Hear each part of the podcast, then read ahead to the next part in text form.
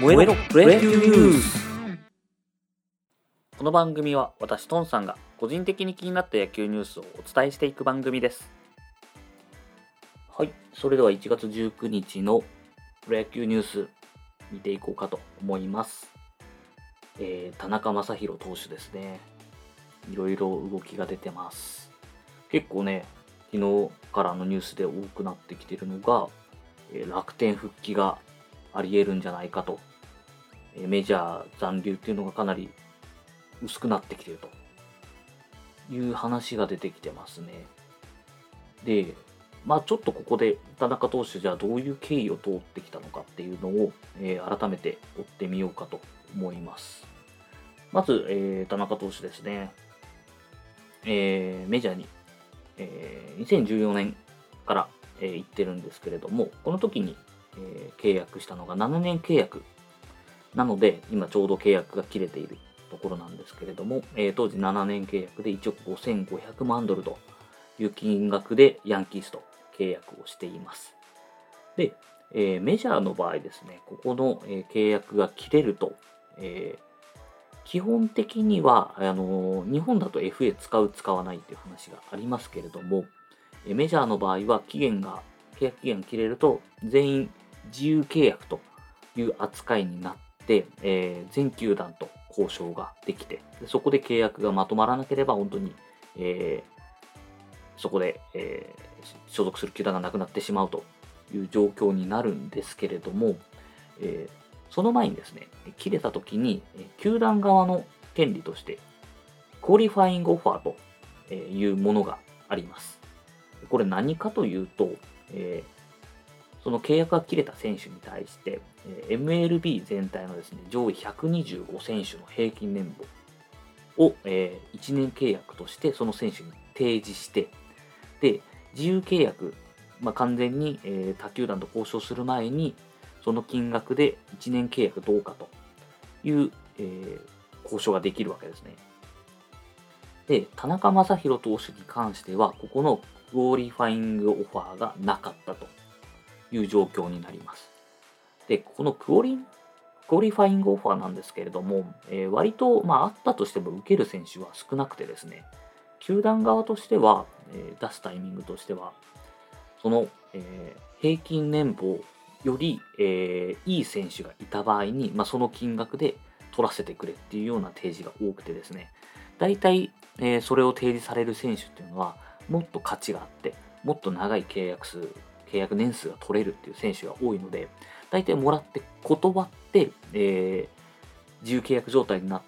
て、え全球団と交渉し始めて、初めて、えー、そこの交渉が始まるみたいな。なので、そのクオリング、クオリファイングオファーも断られた球団もえ、同様にそこに参加して改めて複数年契約だったりとかを提示して勝ち取っていくという、えことが多いですね。で、田中将大投手に関してはここがなかったので、えー、全球団と交渉できるという状況になったんですけれども、まず、えー、ヤンキースが、えー、優先という話は出ていたんですけれども、ヤンキースの方はですね、えーえー、去年の、ね、首位打者の、ね、選手ですね、を、えー、引き止めに成功して、ここで結構な金額をまず使ってます。えー、6年9000万ドル、えー、93億円っていう形ですね。で、えー、あと先発候補っていうところがあったんですけれども、えー、この間ですね、サイ・ヤング賞を2回取って、去年はそんな投げてないのかな？なんですけども、えー、クルバーという選手と1年1100万ドル、約11億円で、えー、契約をしたというところで、えー、ヤンキースの方は、えー、ここで贅沢税っていうですね、えー、MLB で、まあ、お金持ってる球団が強くならないように戦力を均等化させようということで、ある程度以上いくと、えー、そこに税金がかかるという仕組みがあるんですけれども、ここに、えー、ギリギリに到達したというところで、えー、戦力補強の予算もそうですし、贅沢税から考えても、ヤンキースがここから取ることは難しいんじゃないかという話が出てますね。で、まあ、ただ、えー、まだ交渉は、完全に決裂していなくてですね、例えばで言うと、えー、2019年シーズンですと、あの、贅沢税払ってでも、え戦力を拡大、拡充している球団が、レッドソックスとカブスと、えー、ヤンキースですね、がありまして、なので、絶対的にここまでに収めるわけではなくて、えー、そこを払ってでも戦力を補強しておきたいっていう球団があるのは確かです。ただ、えー、今年で言うと、コロナというところもあって、去年で言うと、MLB は日本の試合数の半分の60試合っていうところがあるので、収益面で言うとかなり減ってますので、どの球団も金額面であれば抑えていきたいっていう思いはあるんじゃないかというのがあるので、えー、かなりそこがヤンキース残留が厳しくなってきてるという話が出てますね。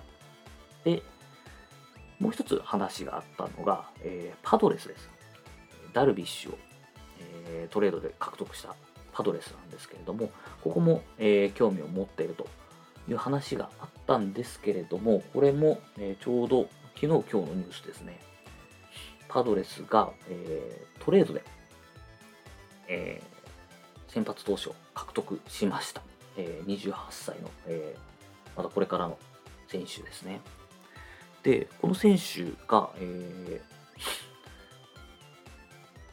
2019年シーズン11勝を挙げていて、えー、まあ、先発ローテーションを担えるレベルの選手という状況になってきていますので、これ以上先発投手を取る必要性がなくなってきたんじゃないかと。ですね、えー、パドレスはかなりいろいろ動いて、菅野投手とかの獲得も動いてましたけども、そこ断念してというか、まあ、菅野投手がそこを断って、で、えー、先発右腕を、えー、マスグローブ投手ですね、ジョー・マスグローブ投手を獲得したというところで、もしかしたらここの田中将大投手の交渉もここで打ち止めになってしまう可能性があるんじゃないかと。で、えー、田中将大投手はもともと日本に復帰することもあり得ると、まあ、それも含めて全部可能性を検討してますということがあり、で、いよいよ、まあ、この状況を見て、楽天の方が動き出しましたね。楽天の方が調査を進めていて、えー、1年で契約して来年またメジャーに戻れるような契約提示をするかもというニュースが出てましたので、これ実際多分するでしょうね。なので、えー、かなり、えー、まあ、メジャーで今有力な球団、ヤンキース、パドレスというところが消えましたので、えー、日本と交渉していくってことはあり得るんじゃないかと。でそうなると気になるのは年俸なんですけれども、またもともと、え、田中将大投手がですね、単年15億から20億円、えー、メジャーの方で要求してたというところで、まあ、それ以上、えー、出せないというところで交渉が終わってしまってるんですけれども、えー、日本球界に帰っていた時に今年菅野が、菅野投手がですね、球界最高年俸の8億円で、え、更新しましたので、おそらく楽天は、え、田中将大投手を迎え入れるっていう最大限の誠意を示すためにそこを超えてくるんじゃないかなと。おそらく10億円ぐらい積むか、まあ、出来高で調整ですね。っていうのは、可能性として非常にあるんじゃないかと。で、楽天で言うと、えー、サッカーの方ですね、神戸の方で、イニエスタ選手に30何億円か払ってるっていう、で、これ、三木谷オーナーのですね、ポケットマネーで払ってるっていう話もありますので、えー、ここで、球団の方でもし予算が足りなければ、その三木谷オーナーのポケットマネーを出してでも、田中将大投手を迎え入れるという準備は全然あるんじゃないかなと思いますね。なので、今今、かなり現実的なのが、えー、そこですね、年俸10億ぐらいで楽天に、えー、1年帰ってきて、で、勝負でまたメジャーに挑戦すると。ただあ、田中投手がですね、そこで敬遠されているのは、えー、一回肘をやってまして、で、トミー・ジョン手術をするかっていう話だったんですけども、えー、保存療法で手術をせずにですね、耐えてるという状況で、えーなので今32、33のシーズンになるので、えー、次渡るときに、まあ、34のシーズンになったときに、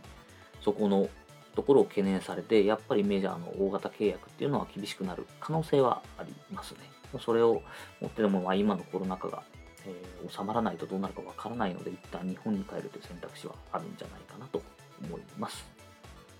はい、ちょっと田中将大の投手の話をずっとしてしまいましたが、えー今日の野球ニュースはここまでにしたいと思います。ありがとうございました。